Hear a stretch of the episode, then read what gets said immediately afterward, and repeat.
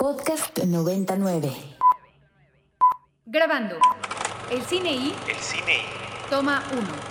Marta, Guillermo del Toro, Isabel Coixet, Spike Jones, Gaspar Noé, Mariana Rondón, Joey Wright, Tim Burton, Paz Alicia García Diego, Alfonso Cuarón, Costa Gabras, Claudia Saint Lucé, Julio Medeo, Alejandra Márquez Abela, Amate Escalante, Claudia Llosa, Athena Rachel Sangari, Matthew Kasovitz. John Cameron Mitchell, En 17 años caben muchas conversaciones cientos de nombres propios, y muchas latas de película. el cine y o un buen pretexto para hablar en la radio de lo que más nos gusta. El, cine y por Ibero 90.9.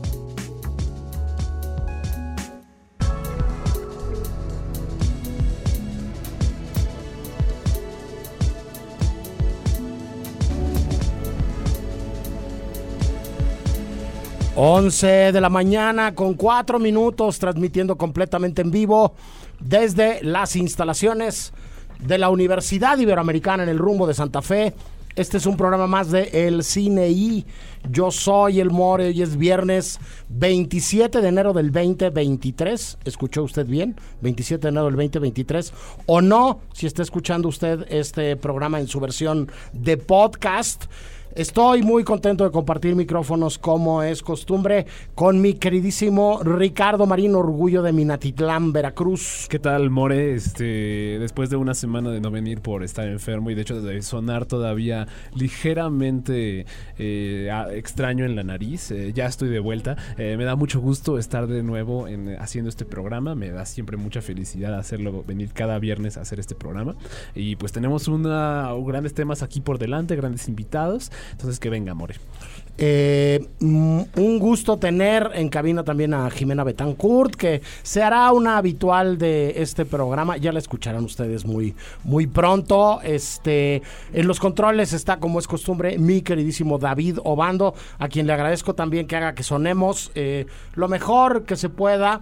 Mi querido Rick, eh, además de estar contento de tenerte de vuelta, pues te recuerdo que este programa se arranca todos los viernes eh, con este peculiar hábito de revisar el obituario. Sí. Dos personajes eh, completamente distintos vinculados con el cine mexicano desde lugares distintos.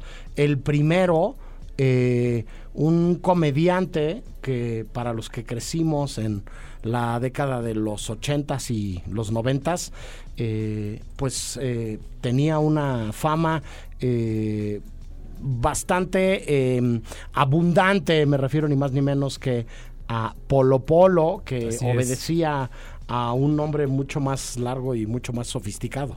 Sí, justamente, este Polo Polo falleció a, en sus, a sus 70, 70 y tantos años, más o menos. Leopoldo Roberto García Peláez Benítez. Exactamente, exactamente, ese era su nombre. Eh, a causa de este, demencia cardiovascular, justamente lo confirmó su hijo. Y creo que Polo Polo deja una estela muy importante en la comedia mexicana, una estela que no tiene como miedo o no o más bien se enorgullece de estar cerca de el mal, mal, mal gusto, lo que es genuinamente el mal gusto, creo yo. Como que abrazar como este, como a forma de comedia y a forma muy cómica el, el humor súper escatológico y el humor como de insulto incluso también, como tenerlo muy, muy presente. Es algo que yo le respeto mucho a Polo Polo de su carrera, ¿no? Como, como esa, esa cercanía que tenía con este tipo de humor, More. Sí, uno de estos personajes que hoy, con como nos movemos alrededor de lo que se puede o no se puede decir y hacer a través de, de la eh, moda o la costumbre o el, el- el- no sé si decir eh, eh, modo de entender lo políticamente correcto, hoy, hoy sería imposible, ¿no? Este, Sería los difícil, chistes, sí. había unos míticos cassettes de Polo Polo, Sí, ¿no? exacto. Con una colección de chistes, que digo, no es nada eh, que, que un antecedente lejano eh, de lo que hoy entendemos como el stand-up, ¿no? Estos shows en donde No, es- stand-up, sí, unas, sí. unas historias contadas a partir de unas narrativas establecidas, actuación, voces, este, gestos, eh, que, insisto, serían eh, eh, imposibles el día de hoy este, pero que en su momento fueron importantes, fueron famosas, fueron relevantes y eran una parte de la cultura popular que, que todos tenemos falleció Polo Polo Así es. y en Twitter mucha gente empezó a decir este mi chiste favorito de Polo Polo era el de León de la melena negra.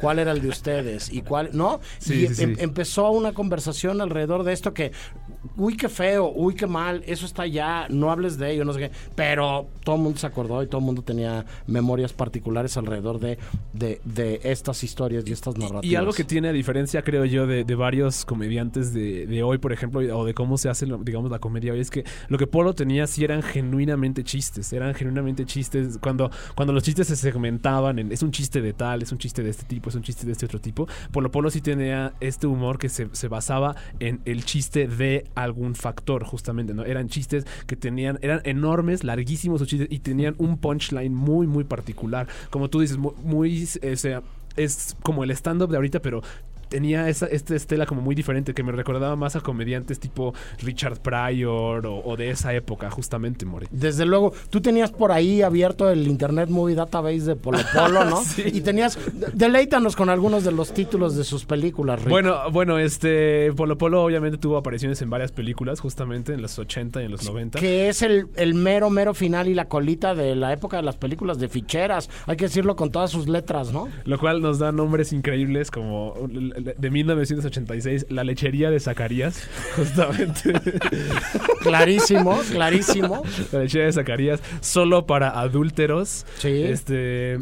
Ah, también está un título infaltable de Duro y Parejo en la casita del pecado. Y Investigador privado, muy privado. Eh, estas películas en donde estaban Sí. estos comediantes horrorosos físicamente. Perdón, Polo Polo, un abrazo. Eras todo menos guapo, hay que decirlo. Este, eh, con las mujeres más hermosas del momento, eh, Angélica Chaín, este. Eh, Olivia Collins también sí, salía en este, esas. Yo no sé si al- a- acabó alternando con Maribel Guardia en alguna película Polo Polo. Pero bueno, Olivia Collins y, y Angélica Chaín, sí. Sí. Este, que eran dos figuras y dos luminarias de, de este tiempo y de este mundo, de este México y de este entretenimiento en México que hoy ya no existe y hoy, hoy cada vez están más separados y cada vez se habla más en secreto de estas cosas y se acepta menos, ¿no? Públicamente que, que pueda llegar a divertir o a entretener o a, o a interesar, ¿no? Es lo que, es lo que, por ejemplo, bueno, tal vez yéndonos un poquito de tema, algo que se platicó la semana pasada de esta retrospectiva que se está haciendo en el Festival de Cine de, no recuerdo si es Rotterdam o es Locarno, eh, Locarno, sí, el Festival de Cine de Locarno, de esta retrospectiva que se está haciendo del cine mexicano, del cine mexicano popular, justamente, no sé si la recuerdas, More,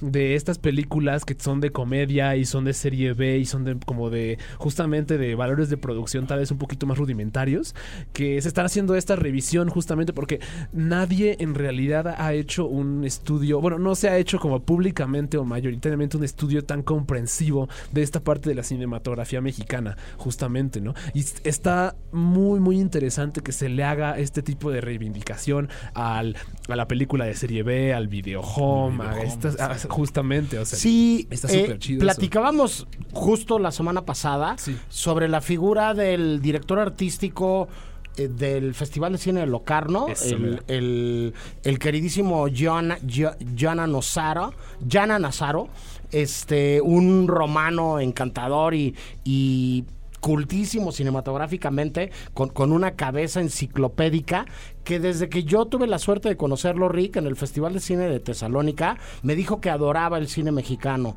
Eh, platicamos mucho, por ejemplo, de las sobre las películas del Indio, sobre, sobre las películas de Julio Bracho, pero yo no sabía que a Yana le encantaba también eh, todo el cine de serie B mexicano. Sí, claro. Y hablábamos la semana pasada de 30 películas mexicanas que van a Locarno este año. Es correcto. De vampiros, de zombies, de luchadores, de, de un montón de, de Wow.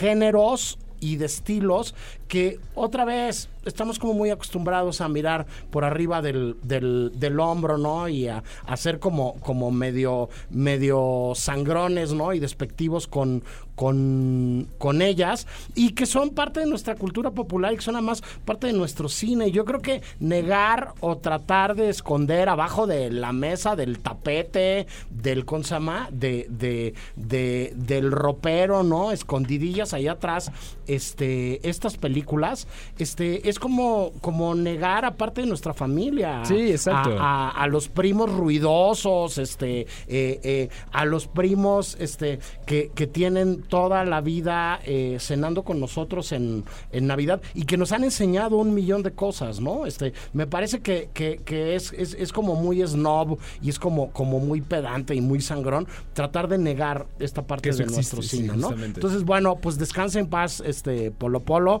oigan sus cassettes si quieran. Ah, Ya ahora con, con esta noticia de su muerte, resulta que en YouTube están arriba los cassettes completos, ¿no? Sí, y están sí. estos chistes, le pueden parecer, advierto, ¿no? Políticamente incorrectos a algunos, ¿no? Este, pero ahí están y que descansen en paz Polo Polo. En otro orden de ideas y en otro eh, extremo, mi queridísimo Rick, este, falleció eh, también un cineasta catalán muy importante que tiene una obra deslumbrante y fantástica, Sí. pero que además también tuvo contacto con México.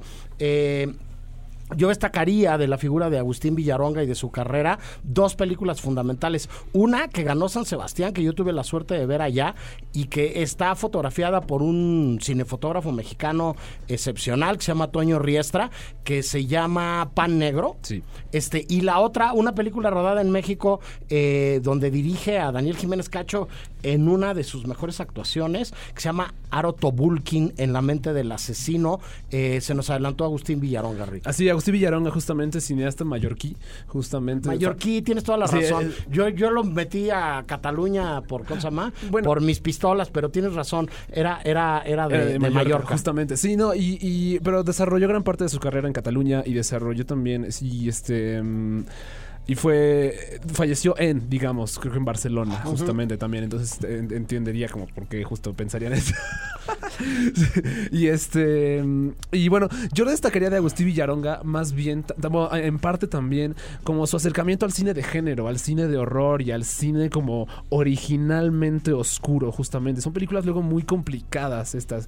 Este, leí que los, que la gente de Radio Mórbido justamente también le hizo bastante, bastante eh, hola a estos saludos, por supuesto, a a Pablo, a Royce, a, y a todos los que están ahí, justamente a Nico también, a todos los que están por ahí.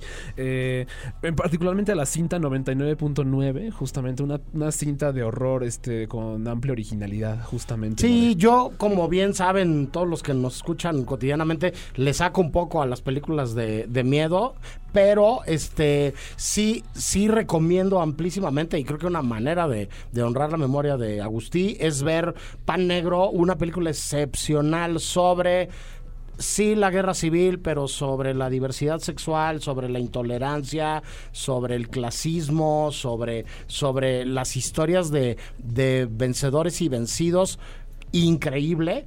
Y Arotobulkin, habría que revisar, estoy casi seguro que debe de estar por ahí en Filming Latino o, o en alguna plataforma mexicana, que son unas cosas este, fantásticas. Dicho lo anterior, ya están nuestros primeros invitados por acá, este, y eh, te pido, mi queridísimo Marín, que sueltes la primera rola que vamos a escuchar. Vamos a escuchar algo de los Silver Jews. Esto se llama Trains Across the Sea.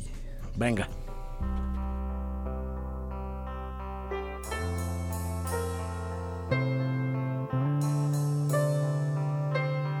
¿Qué acabamos de escuchar, Rick? Acabamos de escuchar a los Silver Jews eh, con la canción Trains Across the Sea, banda liderada por David Berman. Eh, Berman, eh, clave en este momento porque es, es una banda compuesta principalmente por este líder que es de raza judía, justamente, y estamos eh, pues a punto de hablar de algo relacionado a ello, More. Claro que sí, está en cabina una vez más en los micrófonos de Ibero 90.9 y del Cine I. Mi queridísima Fredel Saed Raful, directora del Festival Internacional de Cine Judío en México, que arranca esta semana su edición número 20. ¿Cómo estás, Fredel? El More, muy bien, muchas gracias. Sí, Fredel está eh, en redes sociales, la puede encontrar usted bajo el nombre de Fredel como suena, ¿no? Fredel así como suena. Fredel así como suena.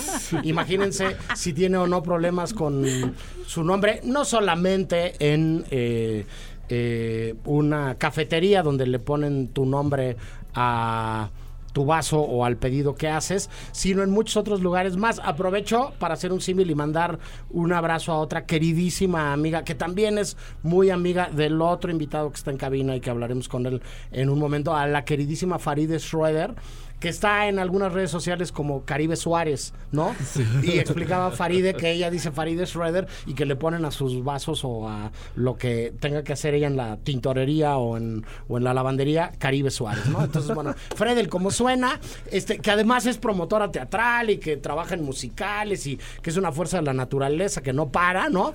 Este, viene aquí a platicarnos de una edición más de este proyecto que nos encanta, el cual además todos han escuchado alguna vez. Yo soy este eh, eh, cómplice, ¿no? Este, y estoy involucrado este, con muchísimo gusto. 20 años, Fredel. Este, a ver, tú eres muy joven. ¿Dónde estabas hace 20 años? Cuando no empezó había el ni festival? nacido, More. se, se No acaba. estaba ni planeada. Eh, este, acaba de exagerar un poco Fredel, pero bueno, no están ustedes para saberlo ni nosotros para contarlo. Este, hace 20 años el queridísimo eh, eh, Aarón Margules, que es el, el fundador de este festival y que es otro de los flamantes miembros del consejo, este, arrancó esto que, que ha tenido que ver como con la voluntad de muchísima gente, Fredel, de, de sí patrocinadores, pero, pero benefactores, pero consejeros, pero, pero mucha gente que pues que han deseado, en el mejor sentido de la palabra, con que el cine sea un puente para acercar posiciones, ¿no? Justo eso es necedad. Creo que es necedad y buena voluntad porque. Porque, ay, qué difícil es levantar un festival de cine, ¿eh? la verdad. Bueno, ustedes lo deben de saber. Y, sí, 20 años de necedad y 20 años de buena voluntad y de buscar traer lo mejor del cine judío a México. No, no hay más. Es por sí es una celebración. Sí, películas de muchos lugares que lo que tienen en común es que hablan de la cultura judía eh, o de lo que sucede hoy en, en, en, en el contexto internacional con, con relación a eh, los acercamientos, a las diferencias, eh, con relación a las tensiones, con relación a las, las, las vinculaciones que, que tienen que ver con, con todo, que va mucho más allá de algo estrictamente religioso, Fredel. Pues sí, y creo que tiene que ver eh, específicamente con la importancia de compartir lo que lo que es el ser judío en realidad, ¿no? Porque existe esta idea de todos los judíos son millonarios, todos los judíos son blancos, todos los judíos son malos, todos los judíos son buenos. Y no, es como un abanico gigante de, de posibilidades y de opciones y, y creo que tiene que ver con eso. Creo que ese es el objetivo que ha buscado cumplir el festival durante estos 20 años y precisamente por eso hablamos del cine que transforma, ¿no? Porque estamos en la búsqueda de transformar el paradigma del ser judío, ¿no? En todas partes del mundo, ¿no? Ni, ni todos son millonarios, ni todos son blancos. Hay, mira, todos Sí. los colores, todo lo que te puedas A imaginar. mí se me, se me ocurre poner un ejemplo concreto de una de las películas selección oficial del, del festival hace, hace unos cuantos años, que es El Árbol de Higo, una película etíope dirigida por una realizadora judía etíope negra, ¿no? Que creció en, en, en Etiopía, pero que estudió cine en Israel y que regresó este, a hacer este, su película eh, eh, de debut, su ópera prima, este, en Amárico, además es, es la primera vez que se proyecta en una sala de cine en México de manera comercial y con una corrida comercial, una película en Amárico, ¿no? Que es lo que se habla en Etiopía, y es como una de, de, de muchas muestras de, de, de lo que se puede hacer en el, en, en el cine, ¿no? Y Este, que también no todo el cine judío tiene que ver con holocausto. O sea, creo que, creo que esa ha sido la idea por muchísimos años, ¿no? El cine judío, todo es cine de holocausto, de Shoah, y no es cierto. Entonces creo que también el festival se ha preocupado y se ha ocupado de quitar esa idea y de traer cine que tenga que ver con cosas religiosas, con el conflicto, con lo que pasa hoy en, en, en, el, en Israel, con lo que pasa fuera de Israel, como con el mundo judío y- creo que lo estamos cumpliendo. Ustedes conocen las pelis. Sí, o sea, habla, es cuestión de hablar de como estas cuestiones de identidad, creo, ¿no? O sea, Sí. es- es- se trata más de hablar sobre, sobre la identidad, que definitivamente parte de la identidad puede que tenga que ver con el holocausto, pero es mucho más variada y mucho más extensa que eso, como, cual- como, como cualquier identidad alrededor del mundo, como cualquier cuestión identitaria de cualquier cultura alrededor del mundo, la identidad judía definitivamente se- no se reduce a un solo evento, se reduce, se, se- se va a varios más bien, ¿no? Exacto, y que al final cualquier historia que nosotros traemos al Festival de Cine Judío sucede que es en un contexto judío, pero también es, o sea, además de ser en un contexto judío, pueden ser historias universales, pueden ser cosas que le puede pasar a cualquier persona, sea judía o no sea judía, y pongo el ejemplo específicamente de la película que más me tiene obsesionada este año, que es Anhelo. O sea, es una historia que le puede pasar a cualquier persona, no precisamente si es judía o no es judía. Sí, Anhelo es la historia de una pareja jóvenes de esposos que no pueden tener hijos y que están buscando ayuda para tratar de consama, para tratar de embarazarse, ¿no? Y que en este caso en concreto, pues resulta que son eh, judíos ortodoxos, pero podrían ser este, miembros de cualquier este, eh, eh, religión y podrían vivir en cualquier lugar del mundo. Y lo que ellos quieren y lo que ellos están buscando, a final de cuentas, es embarazarse, es tener un hijo y, poder continuar de esta manera con, con algo que para ellos es, es natural y es normal. Pero como anhelo, hay muchos otros ejemplos. ¿A ti te tocó ver Berenstein, Rick? Me tocó ver Bernstein en una mezcla genial de como documental y de y de ficción con unos valores de producción que están para morirse justamente. Uno pensaría que esas películas con ese tipo de valores de producción deberían de estar como en blockbusters o deberían ser como en esta es, es impresionante como el nivel de de como em, sapiencia, digamos, tanto tecnológica como narrativa la que tiene esta película, creo yo. Es, eh, a mí me sorprendió muchísimo eso. Aparte de que también me sorprendió justo en esta cuestión que decíamos de, de identidad judía, esta película sí habla de la Segunda Guerra Mundial, pero habla de un evento que no se ha visto muchísimo, que es esta resistencia que sucedió en, eh, esta, en la zona soviética de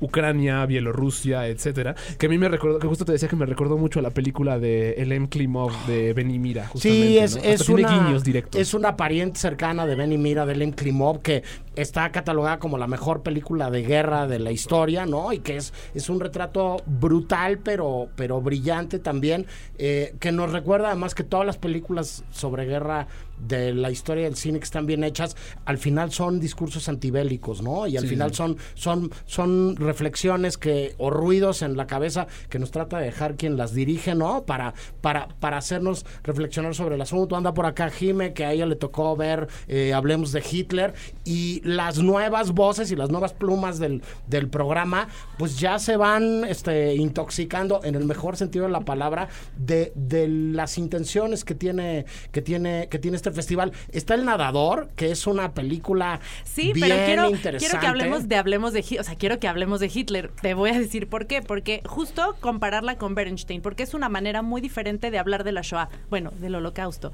No Sí. creo que también el festival se ha preocupado muchísimo por eso. No quiere decir que vamos a dejar de lado recordar el episodio que en verdad es importante recordar, creemos genuinamente que es importante recordar, pero también es otra manera de hablar de este episodio terrorífico a través de la mente del tipo que generó este genocidio, ¿no? Y, y- su equipo y su mente y en las repercusiones que tiene hoy en el mundo el movimiento nazi, ¿no? Lo que pasó con el movimiento nazi y que no tiene tantos años sigue teniendo repercusiones hoy en los jóvenes, en, en- en general, ¿no? Creo que hay un movimiento antisemita terrorífico en estos momentos en muchos lugares de Europa, entonces creo que es importante precisamente tocar estos temas de una manera mucho más dejemos de hablar de campos de claro. concentración y hagamos un análisis de qué no, sucedió. Sí, por Ahí están los Trump y los Bolsonaro. Kanye West. Y los, Los Kanye eh, West, Julia sí. Meloni. Y este. eh, ya veremos. A mí me, me- se me cuestan las habas de ver el texto de Jime de- sobre, sobre hablemos de, de- de Hitler, ¿no? Este. eh, justo además hoy.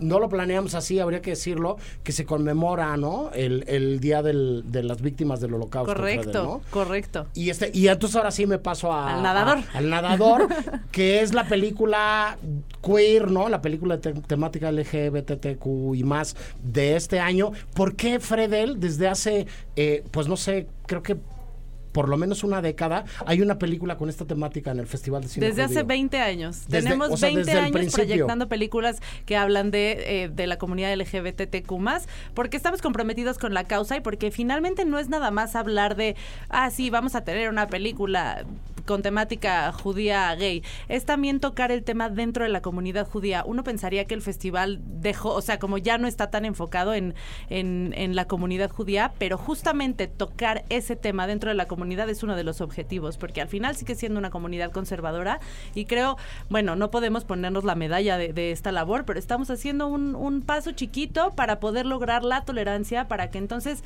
eventualmente no tengamos que decir, pusimos una película de la comunidad LGBTQ+, simplemente es una película más y ya está, ¿no? Sin tener que hacer un statement. Sí, no, pero, no, pero igual, igual tampoco tiene nada de malo justo tener este statement, justo hacer, hacer como, de- decir como, eh, desasociar como la, el conservadurismo de, de que se- con el que se suele desafortunadamente asociar estas comunidades, a comunidades similares, con, con esta, con esto, o sea, decir como, no, no se trata de, de que, de, este, de, de ser conservador, sino que se trata más de ver hacia otros lados, también Sí. de hablar de estas cuestiones identitarias diferentes. Además, habría que decir que la película es divertidísima. La dirige Adam Calderón, que es el niño terrible del cine israelí contemporáneo. Su segundo largo, tiene un largo previo muy bueno también, que se llama Marcy Flowers. Y este, y además es su historia. Es una cosa bien, bien extraña en el mejor sentido de la palabra. Es una película de deportistas eh, gays. Es el selectivo del equipo olímpico de natación israelí. Es la competencia para, para ganarse el lugar para ir a las Olimpiadas. Y es una historia de amor con tórridos romances, este, este, cuerpos depilados, guapotes, este, eh, Belly, eh, sí, deslumbrantes. Este, está, está realmente, realmente buena y está realmente divertida. Es, es una oferta, Fredel, que, que además este dialoga, ¿no? Nos apunta aquí Caterina, este, eh, la coordinadora de los contenidos culturales de la estación, que, que ayer en, en Inspiria, en el programa de, cultura de, de- la estación, eh, tuvieron una entrevista con Edgar Ortiz Arellano sobre movimientos de ultraderecha actuales, ¿no? Y que se va a poder este, eh, oír en la página web y van, vamos a, a poder visitarla en la página web. Y todo está dialogando con la realidad y con lo que estamos viviendo ahora.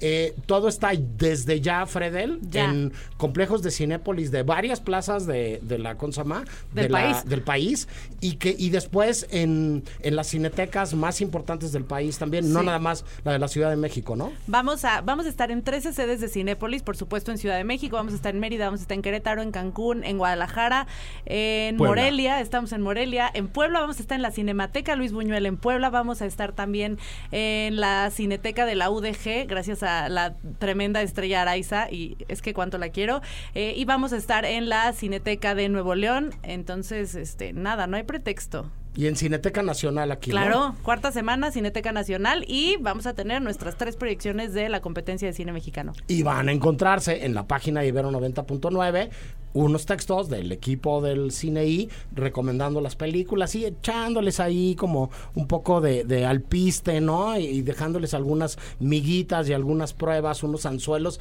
para que vayan y piquen y vean sobre todo buenas películas. Además de las cinco películas de este año de la selección oficial, hay un concurso de películas nacionales con tres películas imperdibles. Alguna fue ya nuestra película de la semana, como el caso del otro Tom de Laura Santulo y Rodrigo Pla. Está Mal de Ojo de Isaac Esban y está Oliverio y la piscina este, de Arcadi Palermo. Arcadi Palermo. Saludos, Arcadi. Este, luego nos tomamos este, una hamburguesa, un hot dog. Hay una anécdota muy divertida alrededor de, de, de una hamburguesa y un hot dog que, que compartimos Arcadi y yo en el Festival de Cine de Guanajuato. Y dos películas que son parte de la historia del festival que, que van a estar este año. Una es la más exitosa de todos los años del festival, que se llama El Repostero de Berlín. Una joya de joyas Amamos de el repostero de Berlín en el festival. Y la otra es Crescendo, este, que también es una historia de cómo el arte podría ser tal vez la única posibilidad para establecer el diálogo y la comunicación. Un gran director de orquesta y compositor que junta eh, músicos virtuosos eh, jóvenes palestinos e israelíes para tratar de conformar una, una orquesta. Correcto. Este, Fredel, un millón de gracias siempre Gracias por venir a platicar con nosotros. Éxito, larga vida al Festival Internacional de Cine Judío. 20 años, se dice pronto. Eh, no es fácil. Y este nos vemos en el cine. Nos vemos en el cine por otros 20 años más. Muchas gracias. Coordenadas digitales. FICJM en todas las redes sociales, TikTok, ya tenemos TikTok. Ándale. TikTok, Instagram, Twitter, Facebook y en la página FICJR, FICJ.org. Y nada más no olviden revisar siempre, o sea, sí bien nuestro programa de mano, pero siempre cotejar con las aplicaciones donde vayan a comprar sus boletos, ya sea Cinépolis o Cineteca. Cotejen el horario correcto a través de la aplicación, por favor. Pues nos vemos eh, viendo películas. Nos vemos en el cine. Vamos a corta estación y seguimos. Hay mucho más en el cine y el día de hoy. El Cine I presenta. presenta. Apuntes sobre el futuro del celuloide, toma 2. Toma dos. Todo va a ser diferente a partir de ahora. Viene una nueva generación que ve de otra manera el arte del cine. Eso sí, el cine seguirá porque siempre necesitaremos historias. Costa Gabras.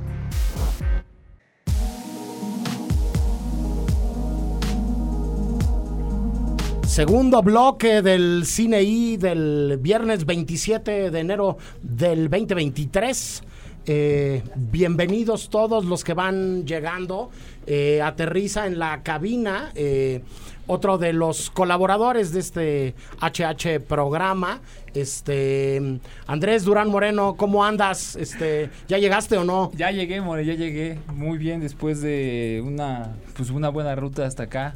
Me da mucho gusto poderte ver. ¿Bici? Poder ver a Marín. Sí, sí, me vine en bicicleta una vez Hijo, más. eres y- mi héroe, Andrés. Muchas gracias, More. Tú también me Iba a decir tarde, pero sin sueño, pero probablemente no aplica. No, no aplica, sí. Ahora, ahora da la casualidad de que me vine con mi hermana, igual y tenía que venir con ella, venirla cuidando, y por eso llegué un poquito más tarde. Más te vale, más te vale que la cuides, Sí, Andrés. Sí, sí, no, responsabilidad de todo, hermano. Está perfecto. Así es. Este, Muchas gracias. Estamos con cabina llena y nos da muchísimo gusto. Este, ya, ya mero abrimos el micrófono al siguiente invitado que llegó desde tempranito, peinado y bañado.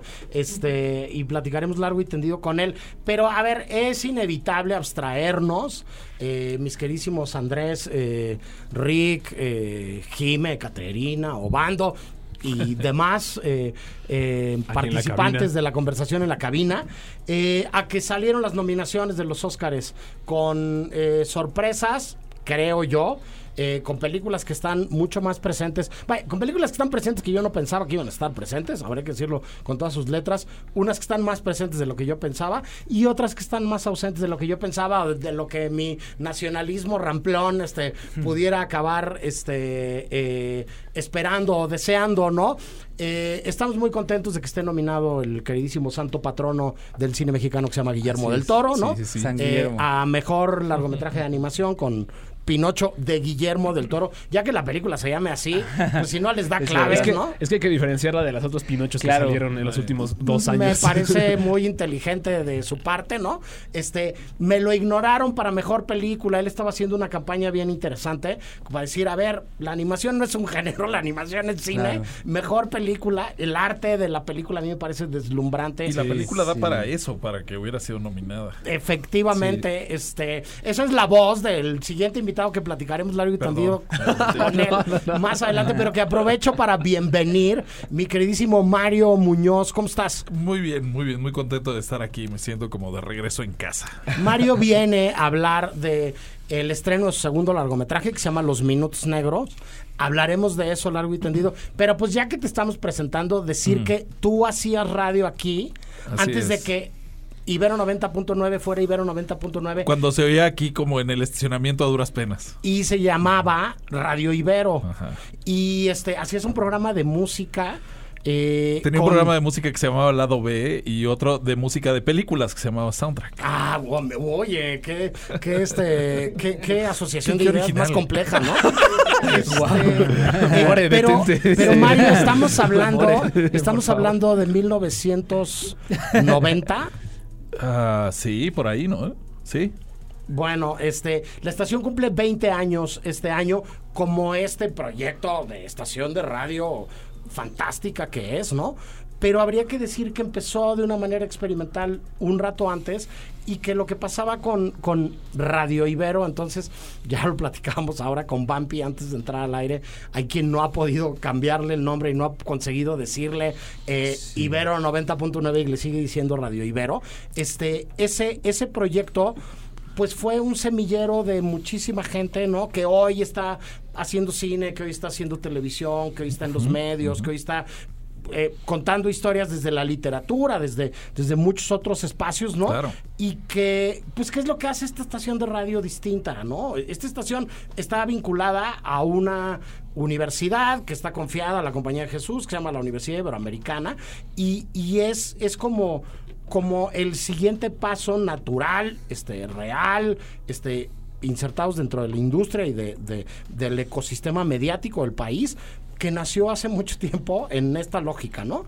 En una lógica de, de, de, de, pues formemos nuevas voces y formemos nuevos cuadros para lo que sea. Una vez más, lo que hace la universidad, ¿no? Este, habla en este momento, eh, con la cachucha muy puesta, un profesor de tiempo del Departamento de Comunicación de la Ibero, ¿no? Este, aquí los este, pobres de, de Marín y de Andrés fueron mis alumnos, Obando también en la maestría, este, a Jimena ya le tocará, esperemos, ¿no? Para bien y Este, para mal. ya está entrando al subsistema de cine, entonces este, a toda capillita le llega su fiestecita, ¿no?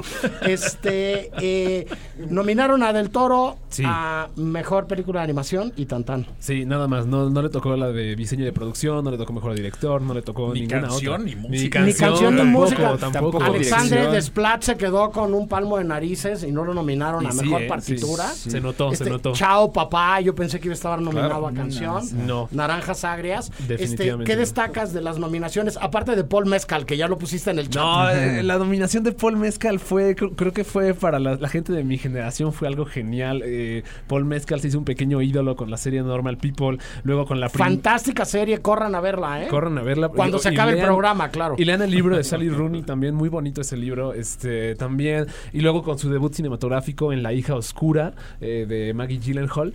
Eh, entonces, eso, eso a mí me, me pareció sorprendente. Primero que nada, que Paul Mescal fuese nominado, pero también que reconocieran Afterson, que fue una película un poco más pequeña. De Preciosa película de Sí. Charlotte Wells. Preciosa movie, corran también, Eh, destaco eh, la nominación de Brian Tyree Henry. Brian Tyree Henry está nominado a mejor actor de reparto y él es conocido principalmente por ser uno de los actores de esta serie que amo y adoro que se llama Atlanta. Y Brian Tyree Henry ha salido en una serie, en varias otras series, películas, etcétera, pero nunca lo vi como en esto, en este, en esta faceta. Nunca me lo imaginé empezando a ver Atlanta, entonces eso me da mucho gusto. Y una que destaco que por, por, por la risa que me da y por el humor involuntario que me produce es la nominación de Andrea Riseborough a mejor actriz principal en To Leslie. To Leslie es una película que no hizo el más que no hizo ruido en absoluto. No obstante, días antes de que cerraran las votaciones, un buen de amigos de, de la industria de nombres pesados como Gwyneth Paltrow, Edward Norton, Charlize Theron empezaron a hacer campaña violentamente de la película, una campaña que nadie esperaba porque la película se estrenó en South by Southwest y pues las películas de South by Southwest normalmente no son tan son- No, no las pela nadie. no, no, no, fíjate, no es tanto que no las pela nadie, sino que no comparan tanto con los Oscars, excepción por supuesto Everything Everywhere All at Once. Sí. Ahorita vamos con eso, pero pero sí, violentamente empezaron a campañar por esta actriz, que es una muy buena actriz, es una excelente actriz, Andrea Riseborough. Me gusta mucho en Mandy, en su episodio de Black Mirror. Eh, no obstante, nadie veía, no, no era algo que todos pensaron que fuese a suceder. Y cuando sucedió, a mí me dio risa la cantidad de poder que tienen estas personas, el cloud que tienen estas personas de Hollywood, justamente. Esto es un que asunto no- que tiene que ver con campañas y cabildeo Ajá, también, exactamente. Rick. Y, y la, la nominación de Andrea Riseborough probablemente es muy buena. No he visto la película, probablemente es muy buena. Pero esto tuvo que ver, desafortunadamente, esto tuvo que ver definitivamente más con cabildeo que con genuino talento o, o Sí. con, con haber conocido bien. Ahora a regresamos con todo en todas partes al mismo tiempo. Regresamos eventualmente Andrés, tú algo que quisieras eh, destacar. No sé si te hayas clavado en foto como sucede claro. normalmente. Por ¿Qué supuesto. comentario tienes? Pues la verdad es que yo diría que sí se lo va a llevar Darius Conji, no pues solo por el nombre, sino porque creo que en la película de Bardo sí se presta para explorar un lenguaje visual que no es muy, ¿cómo decirlo? Pues es novedoso, ¿no? Todas las cosas que el, el, el el- querido Iñárritu nos viene a poner en la película, sí resultan una especie de vocación del sueño y te lleva a una imaginación que, pues, de verdad me gustó muchísimo. Yo entiendo que la película no esté nominada a mejor director, digo, perdón, mejor película o algo por el estilo, pero por lo menos yo sí siento que se va a llevar este la mejor fotografía porque pues dar la siento más en, en algo más este cómo decirlo es que está difícil hablar de estas cosas con palabras cuando todo es imágenes pero siento como un texto más un texto más como si fuera un texto más en regla y creo que que Konji sí aquí se exploró él a sí mismo Sí. no sí Sí. sí expandió sus propias este, expresiones sensoriales visuales y lleva a esta cosa que es fabulosa, ¿no? Y pues los demás, ¿qué les puedo decir? Algo, pues no sé, More, yo creo que me sigo extendiendo aquí, se nos va el programa, pero otra cosa que me gustaría destacar es este, el, el- el- la, la nomina- la nominación que de ahorita hablábamos, ¿no? La de, mm, la de animación, que es penoso que no se lleve el, querido- el querido Eugenio Caballero, pues un premio que sí le vendría de maravilla porque está bellísimo lo que hizo en Bardo y está sí para de- tener un segundo, de ver ¿no? Un segundo sí. Oscar que acompaña al otro que ya está en su casa. No, Sí. yo estoy completamente de acuerdo. Hay muchas cosas más. Vamos a seguir platicando sobre esto. Yo solo diría, es una lista de nominaciones que huele a Spielberg. Que sabe a Irlanda Claro. sí, muchísimo, sí, ¿no? sí. Que, que se ve como verde, trebolcitos, este, muchas cosas. O que podría tener este una, una vertiente de cine independiente, este, de, de dos directores que se llaman del mismo modo, ¿no, Rick? Definitivamente, justamente. Este, vamos a dejarlo aquí, vamos con música, porque ahora sí ya quiero platicar con Mario sobre los minutos negros. ¿Qué vamos a escuchar, Rick? Vamos a escuchar algo que tiene, no, no se escucha en la película, pero tiene importancia periférica. Esto que sigue, como probablemente ya lo pueden escuchar, es Rigo Tobar y se llama Mi Fabuloso. Matamoros querido.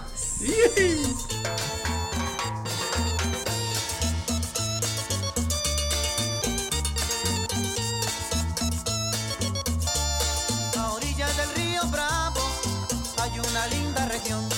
A orillas del río Bravo hay una linda región. Con un pueblito que llevo muy dentro de ¿Qué escuchamos, Rick? Escuchamos a Rigo Tobar con Mi Matamoros querido. Eh, no se escucha en la película Los Minutos Negros, pero Rigo Tobar tiene una importancia bastante periférica ahí en, en esta película, lo cual me dio mucha risa verlo en un inicio. Fue como... Lo hicieron. Sí lo hicieron. El, el personaje protagonista de Los Minutos Negros, que es un detective construido, ¿no? Y desarrollado eh, con todas las reglas del cine negro clásico. Resulta que se rumora que tocó con Rigo Tobar, ¿no, Sí, ahí- Mario? Ahí, ahí sale en la portada así del el macetón lo mira y dice, ah, cabrón, este es el mismo que está aquí enfrente. Sí, es increíble ese momento. Exactamente. Eh, ¿Cómo nace Los Minutos Negros, Mario? ¿Por qué escoges la novela de Martín para hacer tu segundo largometraje de ficción? Bueno, Los Minutos Negros nace de que me topé el libro en una librería en las novedades hace. estaba- cuando estaba terminando bajo la sal. Y. Y la verdad es que a mí me. El libro me fascinó. Y además me cayó justo en el momento en el que estaba pensando cuál sería mi siguiente proyecto. Y que traía también una idea muy precisa. En la que sentía que, que la siguiente película que hiciera tenía que ser sobre México no, A- aún sí seguía en este tema de lo detectivesco, del thriller, de- del misterio y todas estas cosas, tenía que ser más sobre nosotros, porque Bajo la Sal vive como en un, en un terreno, en un limbo, ¿no? Justo me lo llevé a Baja California porque era una historia que sentía que vivía en su propio mundo y quería que mi siguiente historia fuera mucho más sobre México y los conflictos de este país. Y pues así, el destino me puso ese libro enfrente, ¿no? Un libro que habla de una época concreta y específica de nuestra historia, pero que tristemente dialoga con lo que está pasando hoy, ¿no? Y con esta historia, perdona a mis alumnos que en clase lo han oído mil veces, lo voy a volver a decir, siempre que se hace una película ambientada en otra época, lo que se quiere hacer es hablar de lo que está pasando en esta y, y tristemente esa es una realidad que hoy, hoy acaba siendo un comentario social todavía más poderoso, Mario. Sin duda. La verdad es que estoy completamente de acuerdo contigo. No, no valdría la pena, o sea, si solamente hiciéramos una película de época por el gusto de recrear la época, pues sería un, artefacto ahí, una reliquia, ¿no? Realmente la única razón para hacerlo es para hablar del presente. Y creo que Martín en la novela toma este, yo siempre digo que es como un hilo muy delicado de su infancia, porque a él le tocó en Tampico vivir eh, un caso de un asesino serial que asediaba la, a la zona y, eh, y reconstruye toda una ficción. Y de algún modo creo que no solo él, sino otros autores y, y- y otros cuenta historias del país, pues están empezando a detectar esos momentos donde de algún modo empezó este cáncer que ahora ha crecido y que ahora lo tenemos todo el tiempo en las noticias, ¿no? La violencia hacia los periodistas, ¿no? Y, y es, y es increíble cómo pues también la circularidad de la, de la historia del país, cuando el tema del petróleo, por ejemplo, que pues en los setentas que, que yo era niño, pues era así como el petróleo, la petrolización, ¿no? El gran milagro que iba a suceder y nos iba a salvar. Eh, era como, estaba en el libro como una parte ambiental, pero no era central. Yo quise volverla central y de repente, estoy hablando de una decisión que tomamos hace 10 años.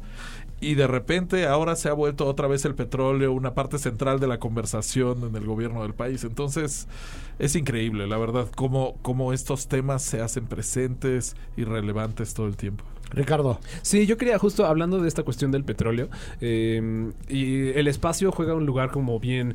eh, le da un sabor bien, bien particular a los minutos negros. ¿Dónde Sí. fue que grabaron? ¿Cómo fue su interacción con el lugar? Este, con la gente también de la zona. ¿Cómo fue eso? Pues mira, eh, el libro está inventa un lugar que se llama Paracuán, ¿no? Que digamos que es como una especie de Tampico reinventado. Nosotros estuvimos examinando dónde poder filmar. En ese momento incluso Tampico era imposible filmar, era muy Claro. peligroso. Y, eh, y- y bueno, pues empezamos a ver un poquito hacia abajo. Y eh, Coatzacoalcos fue el lugar, digamos, como central que le da sobre todo el sabor a la historia. Hay una parte filmada en Tabasco, hay una parte filmada en Hidalgo, hay partes filmadas aquí en la Ciudad de México y hasta en Morelos. O sea, sí recorrimos todo, caray, para poder... Pero eso es lo padre también, cuando estás inventando un lugar, pues como que puedes pegar un poco de todo y crear una, una fantasía, ¿no? Eh, platicamos el día de los nominados de la academia con, con Martín, platicamos con Leonardo Ortiz, Ortiz Gris, Gris. este y nos dieron un poco como su, su lectura de, del, del proceso. Este, ¿Cómo fue adaptar junto con Martín su novela, cómo fue hacer la tuya, ¿no? Porque, porque creo que es algo que es, que es inevitable, tendría que dejar de ser la eh, novela de Martín, que esa seguirá siempre siendo suya, pero esa historia tendría que dejar de ser los minutos negros de Martín Solares para convertirse en los minutos negros de Mario Muñoz. ¿Cómo, cómo fue este proceso? Yo digo que es como. Yo siempre he pensado que el libro es como Júpiter, como una cosa enorme que cuando tratas de alejarte te jala, ¿no? Tiene, tiene tanta gravedad y tanta masa que te jala de regreso. Sobre todo a Martín que le llevó 10 años escribir el, el libro. Entonces cuando nos empezamos a, a tratar de hacer el guion, nos costaba mucho, ¿no? De repente digo que es como, como cuando se incendia una casa, que quieres llevarte todo, ¿no? Y es como, no, güey, no te puedes llevar todo, tienes que decidir, porque no, na- no todo cabe, ¿no? Es una historia que se contaba originalmente en dos épocas, con un cast de 100 personajes, o sea, con un montón de puntos de vista. Entonces, digamos que el rigor de, de un guion cinematográfico y de la duración, pues, te- y de los presupuestos del cine mexicano, pues también te implica necesariamente reducir. Creo que Martín y yo, de algún modo, él me permitió jugar tanto con su universo porque sabía que mi amor por su libro era enorme, ¿no? Y que, y que nada lo estaba haciendo. O sea, que todo era doloroso también para mí, así como, ¿cómo vamos a dejar fuera esto? Pero ni modo, ¿no?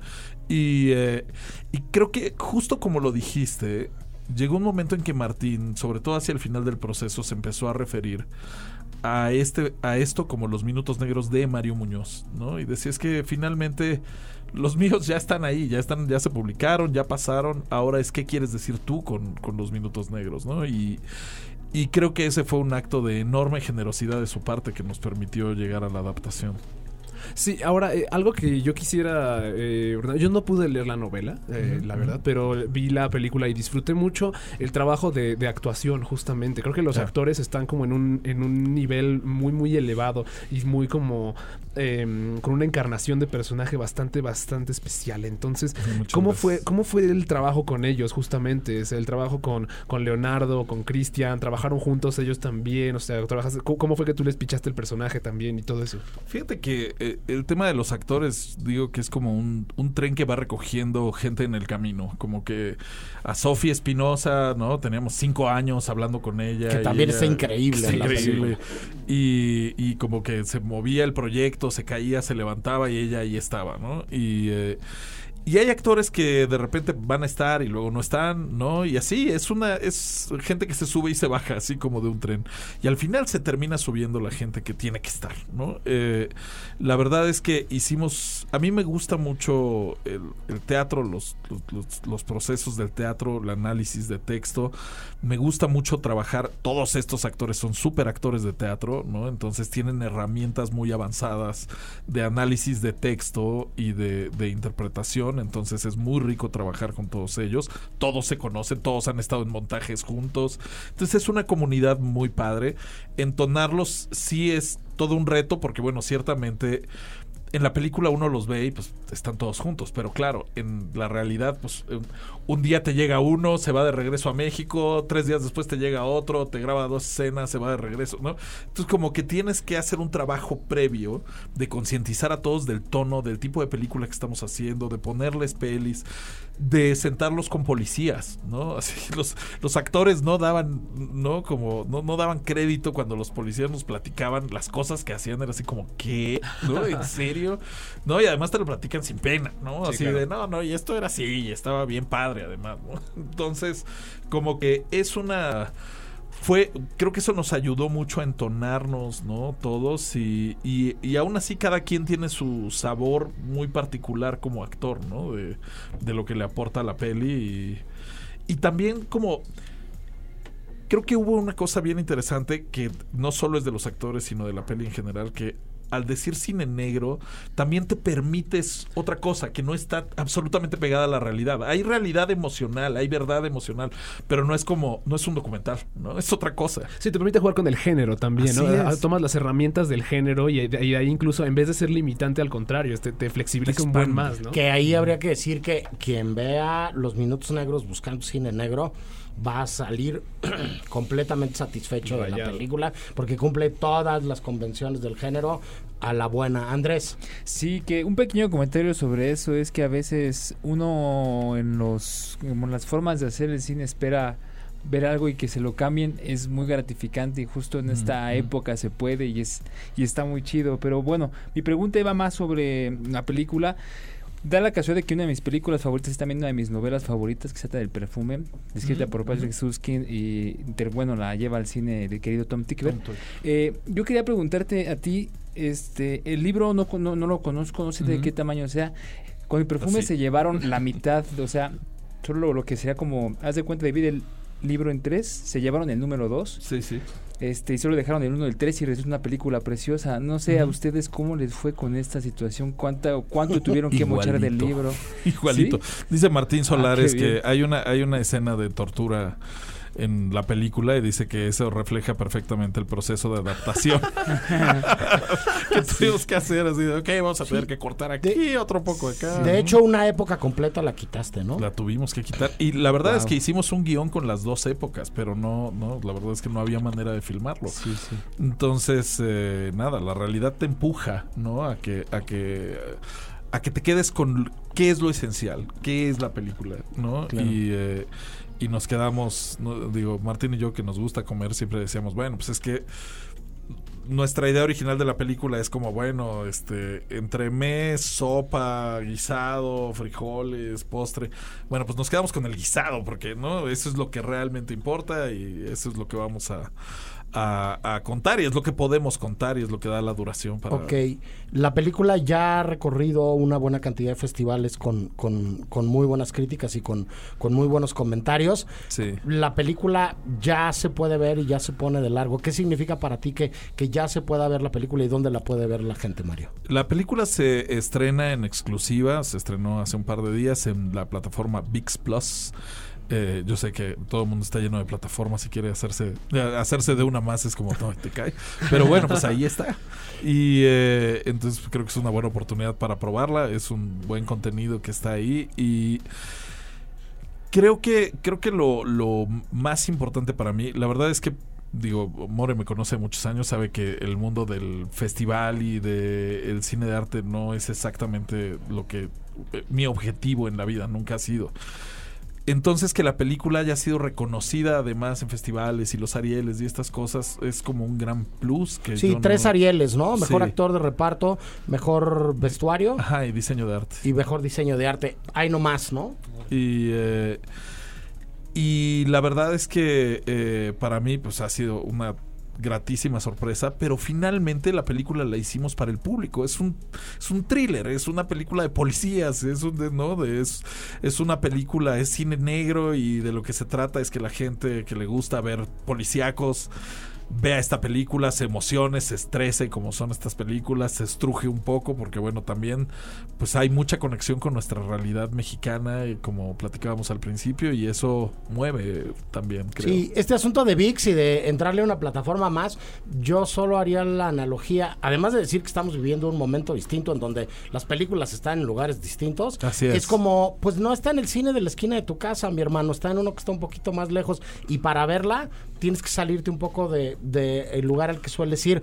Así es. Yo solo diría, y no lo diría porque Mario eh, sea eh, ex compañero de banca mío y seamos amigos, que merece mucho la pena salirse de ir a ver el cine, eh, la película al cine al que vas tú todos los fines de semana y que la recomendamos muy ampliamente.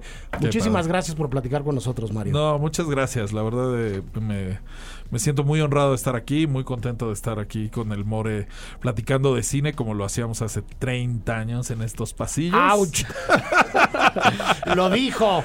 Y, y la verdad es que nada, es increíble estar rodeado de toda esta gente y de este lugar eh, increíble que es eh, Ibero, la universidad y la estación. Bueno, eh, vayan a ver los minutos negros a su VIX más cercano, o sea, en su tele, en su, en su dispositivo digital. Eh, vamos a corte de estación y regresamos con más del cine. Y no se vayan.